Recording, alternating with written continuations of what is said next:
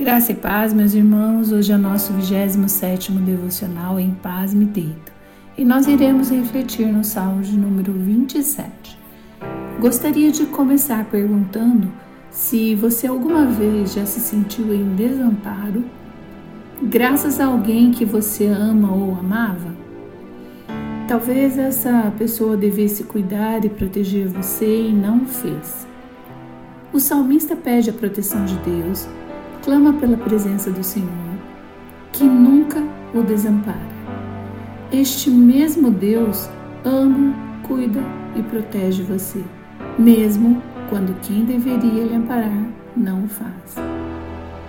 Você também gostaria muito de morar com o Senhor em todos os dias da sua vida? Certamente esse é o desejo do nosso coração. Estar na presença de Deus é algo que parece tão distante para nós, entretanto é tão simples, pois depende de mim e de você. Deus nos chamou e jamais nos desamparará. Ele nos ensina e nos guia por onde devemos andar. Em nenhum momento irá nos abandonar. Vamos orar?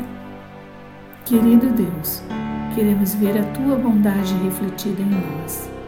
Esperamos que o Senhor fortifique nossos corações. Buscamos a tua presença. Não esconda de nós a tua face. Não rejeite, Senhor, a nossa adoração. Seja o nosso auxílio, Pai. Exaltamos o teu nome para sempre e queremos habitar com o Senhor todos os dias. Fica conosco, Pai de amor.